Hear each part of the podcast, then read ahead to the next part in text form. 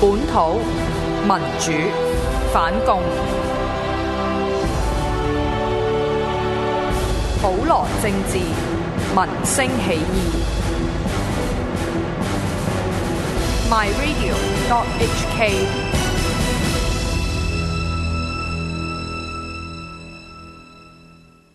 喂，阿哥，今日幾號啊？二十號啦，喂，阿哥，你交咗節目月費未啊？交咗啦，你未交咩？喂，阿哥，今個月交咗月費，五月頭記住幫我報名，五月廿三號至廿八號去 My Radio 睇現場版。誒、你幫我交多次月費，咁咪可以一齊去咯。而家已經係月尾啦，你交咗月費未呢？未交嘅話，就請到 myradio.hk 節目月費收費表，揀選你想撐嘅節目。預先多謝大家持續支持 myradio 節目月費計劃。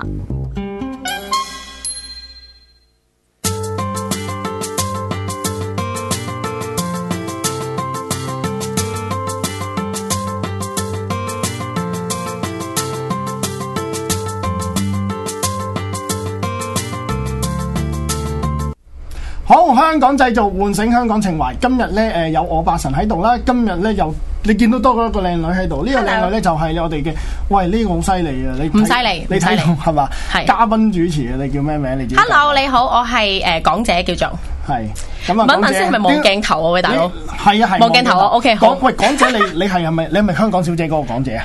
嗱，定呢係個定係嘉定係港姐講嘢就講嗰個？ 嗱，細細個我自己改呢個名嘅時候咧，真係叫自己個香港小姐嘅。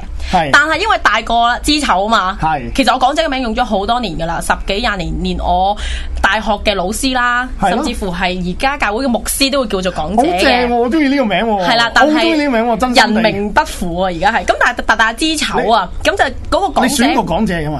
冇。哦，係點解咗啊，咁所以啲人問我，喂，點解港姐呢個名點嚟？咪香港小姐，其實本身係啊噶嘛，我叫自己做港姐噶嘛。係啊係啊咁但係啲大個啦，大學嘅時候，啲同學仔、啲老師問我點解要港姐 咧，我就唔敢答啦。我就話啦，哦，因為我中意多嘢講啊。咁所以嗰個講咧係講嘢嗰個講咁樣咯。咁所以有時細細個咧上英文堂要介紹自己嘅時候，我都叫自己做 speaker 啦，即係中文即係港姐咁樣咯。係咪？唔係係啊 Miss Hong Kong 嘅，唔係唔敢啊英文英文就係唔敢 speaker，中文就係港姐。到大個知係啊醜嘅時候就唔敢用呢個名咯，咁點解你上嚟呢個節目咧？我想問，純粹一定係尊敬你同埋仰望你啦，八神。點解仰望我？唔係嘅仰望講笑啫仰仰望咪 得咯。講笑啫，呢啲嘢係啊，氹下八神哥佢開心咪 OK 咯。因為我自己本身其實我由細到大咧都好中意誒用聲音或者用説話去感染人哋啊。咁所以其實我細細個到而家都好中意做一個電台嘅主持人嘅，奈何我做極都做唔到啦。不過我誒、呃大學之後其實我都係一個電台嘅記者嚟嘅，只不過就唔係誒一個 DJ，即係唔可以係講一啲誒、嗯主題啊咁樣咯，真係個報道新聞嘅記者。咁、所以到而家大個咗啦，其實都唔係好大個啫，都細過八神好多下嘅。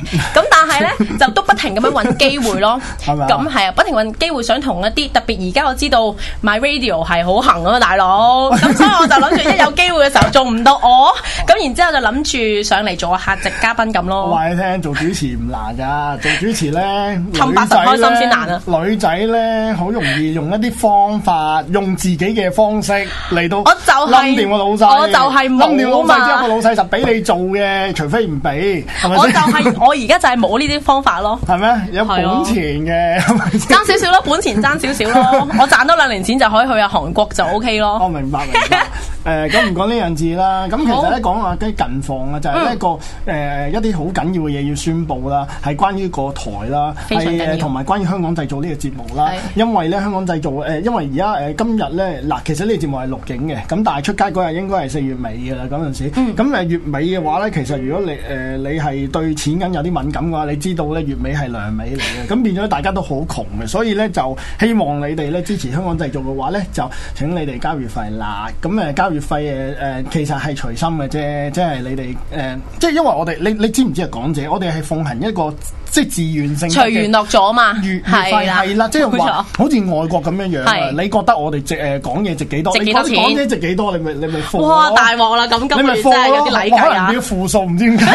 要我嘔翻出嚟賠翻俾係啦 My Radio 我唔咯知。點解啦咁樣，咁但係希望希望你哋支持下啦，因為我哋多多其實支持你諗下啦，做做一個主持嗱，你諗下你第一次咁樣做主持嘅時候，係其實背後都都做咗好多資料搜集，係背後有好多誒嘢付出過，或者甚至我哋本身嘅嘅 knowledge 呃一啲知識咧，係令到我哋嗯誒先講嘢係流暢少少咁嘅啫，呢啲都係成本嚟噶嘛，明所以變咗希望你哋支持下咁樣啦。不管你喺外地都好啊，外地都有方法 PayPal 過嚟啊，係咪先？喺香港啊，咁你直接上嚟普羅呢度啊，MyRadio 呢度交錢咯，就係、咁樣啦。月費好緊要嘅，好緊要咁誒誒，如果你哋交得多嘅話，我再考慮誒出多一條嗰啲月費廣告啦，揾下揾下基基啊，揾下港姐嗰啲做主角啦，咁樣啦，着住啲比堅尼啊喺嗰度行啊。哦我冇問題嘅，有大馬 bikini，我即刻幫你着啊！我着比堅尼，你就着樽樽領。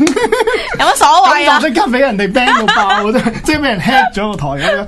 係啦，即刻咁 cut 咗 就係咁樣樣。咁今日咧，我哋誒請得港姐嚟咧，講個主題咧就唔係講港姐，因為誒、呃你知唔知港姐呢個主題之前講過噶啦。我知咁哦咁， ，OK 我哋唔係講你啦，我哋咧係就講，我哋好就嘅講咧香港一啲，即係我哋喺度初初冰霜嘅時候，究竟有咩主題好講咧？嗯其實都係要地啲嘅。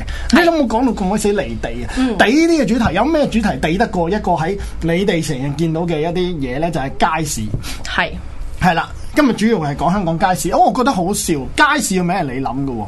誒個主你題係我諗啫，係啊，即係街市嘅主題係你諗嘅喎，係我就我就覺得，因為咧，我我誒、呃到六之前呢，嗰三個鐘我都未諗到嘅，嗯 我哋唔好話俾人哋知，我哋唔好話俾人哋得係咪啊㗎，唔好話俾人知得㗎唔好話俾人知係啊我哋準備咗好耐㗎，大嗱嗱三個鐘啊，大係嘛佬，扮啊 扮，喂，但係唔係啊！我想講，如果如果真係真係有有啲人想了解多啲主持工作咧，我就可能準備三個鐘咧，但係可能誒、呃初初唔辦，可能準備三三日都有。或者通我試過通宵係寫啊稿咯，即係唔可以攞嚟做 reference 啊！係講真，咁點解你無端端諗到街市呢個主題咧？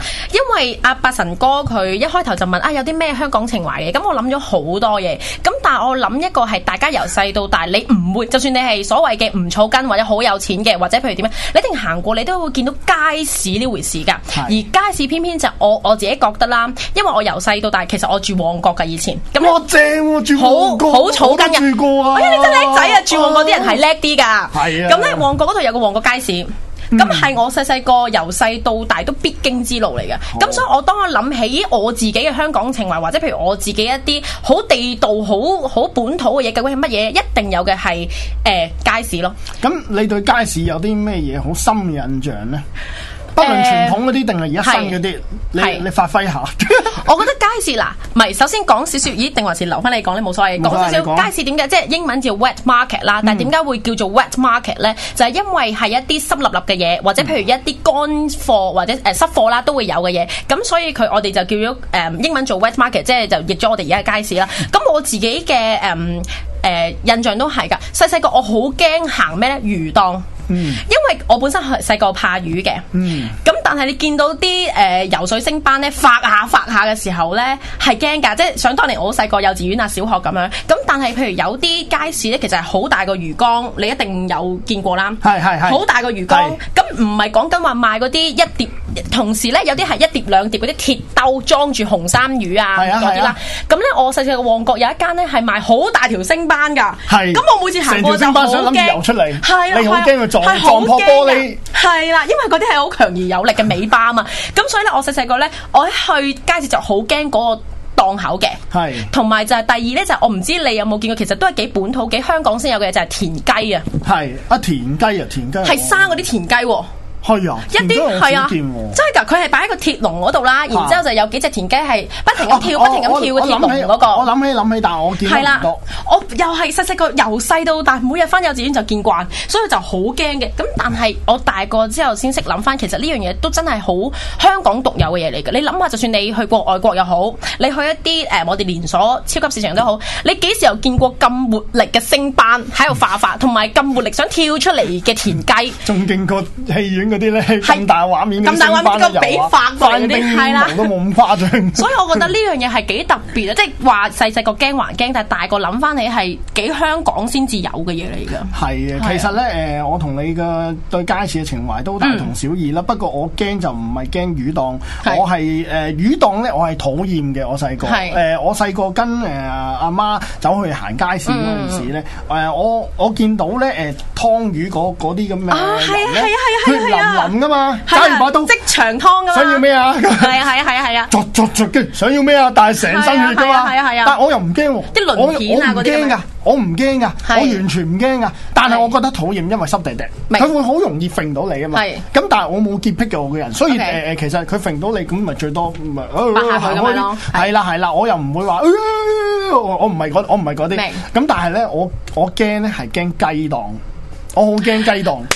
你以前媽咪帶你去街市嘅時候，有冇捉住只雞 pat pat 嚟吹？有有，因為因為你有冇吹過？因為冇 啊，因為你誒要而家吹下而家好似冇嗰啲誒誒蚊毛嗰啲誒誒呃雞檔㗎嘛。係啊冇咗啦係嘛冇咗啦冇噶嘛，係咪？冇咗禽流活雞禽流啦感之後已經，係咯，冇錯冇活雞啊嘛，係係咪啊？以前咧就係咁嘅，即係咧誒誒阿媽又好，家係家姐細細個已經識買餸啦，跟住帶我去嗰陣時咧，跟住見到呢只雞喺度真係揀㗎，揀啊活生生雞喺度揀成隻捉出嚟㗎嘛呢？只跟住成隻捉出嚟啦，然之後係啊然之後吹又咩都好啦，然之後咧吹乜啫我我就嗱我咁講啦，我唔因為咧我我喺我哋喺台上面食嗰啲雞咧，嗯你見到明明冇毛噶，明明只雞翼係咁樣有啲波浪紋 噶，點解呢只雞咁樣樣？我係諗極都唔明嘅。你幾多歲啊喂嗰陣小時學啊，嗰嗰類嗰啲啦，跟住咧係我就喺度諗，嗱點樣樣由呢度有毛嘅一隻雞變咗一隻冇毛嘅雞翼放咗咧血嘅，豉油跟住呢雞咁樣我諗住哇好啦，揭揭盅啦，佢拎住呢只雞，然之後睇下點樣樣去整啦。我點知啊整到佢塊要擺落個桶度，完全冚埋，啊就乜都唔俾我睇。係然之後嗰個桶咧就係咁喐，動動動動動啊嘛係啊係啊係啊。我以為嗰度有啲蚊磨機，原來係唔係，應該係佢後尾熱水啊！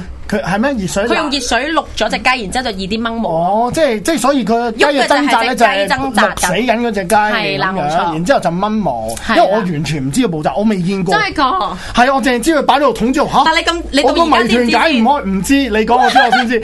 喂，我個謎團一直都解唔開，就係你咁樣而家做節目先解嗱，開。以我你所話知做節啊目幾，有以我用？所知應該係啊，即係成條魚水，然之後攞落去浸一陣之後咧，其實佢之後要攞出嚟掹翻啲雞毛，掹走晒佢㗎。係啊，應該所咁樣以做係誒呢個係我好深印象啦對街嗯市。咁誒其實香港嗱，我咁我咁講香港嗰啲街市咧誒普遍嚟講係污糟，唔污糟嗰啲唔係街市嚟㗎。都係啊係都係啊啊。誒其實咧誒調翻轉啦，如果太乾淨嘅街市，我覺得好似又唔似街市咯。係啊啦，又唔似街市冇啦咗。咁除，你聞唔聞到有陣除嘅？其實一入街市係有啲乾濕味啊，嗰啲濕貨咧你，你會感覺唔夠地啊！因為點解咧？因為我我有資格講，我去咁多外國咧，明譬如你去嗱，你喺英你喺英國呃誒生活過噶嘛係係？我我喺愛爾蘭生活過，我哋係去嗰啲誒誒 English market 嗰陣時咧係，你見到嗰啲唔係海嗰鮮回事啊檔，唔係佢嗰回事擺 Q 晒出嚟，即係你都唔知已經係製作過程，都唔知係咪係啊新鮮嘅，係咪先係啊？當然佢梗係話係新鮮啦，係咪係先啊？但係你睇中國人好搞笑，或者香港人好搞笑，你唔係睇住佢喐咧，你都唔覺佢係新鮮係啊係啊，同埋佢哋唔食內臟啊嘛，都好得意嗱咁譬如變咗我哋你攤咗魚魚魚殼喺度係好正嗰件事係，但係去外國就唔係嗰回事咯。係啊，佢係啊佢都唔想俾你見到咁多嘅。我都覺得好得意。其實我細細個唔係我去英國，因為小妹曾經喺英國讀過一陣子書，好短時間啦。係咁咧，我都留意到一樣嘢就好得意，就係、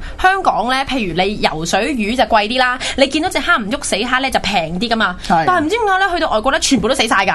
係但你唔會有個疑問就係、咦，即係你唔會同香港咁樣講，喂死蝦嚟喎，收平啲啦。但係去到外國又唔會咁樣同啲人講價㗎喎。唔係？但因為係其實都有質素喎，佢死得嚟。我所以我就覺得點解咧？佢咪 但係因為係係急凍啊雪住嗰啲雪住啊。呢個係我到而家都解答唔到嘅嘢嚟㗎，即係香港你見到條魚死咗，你覺得喂平啲啦咁 樣，但係你去到外國就覺得好啦，咁就呢條啦，你係冇疑 問㗎喎， 因為你都唔敢問人哋話你戇居。係啊，應該係啊，應該係，即係同香。香港唔同㗎。係啊，好搞笑啊！咁誒，我話我哋我哋主，哇！原來我哋講下講下講個咁嘅時間，我哋不如唞一唞先，短誒細 break 啦，跟住翻嚟再講。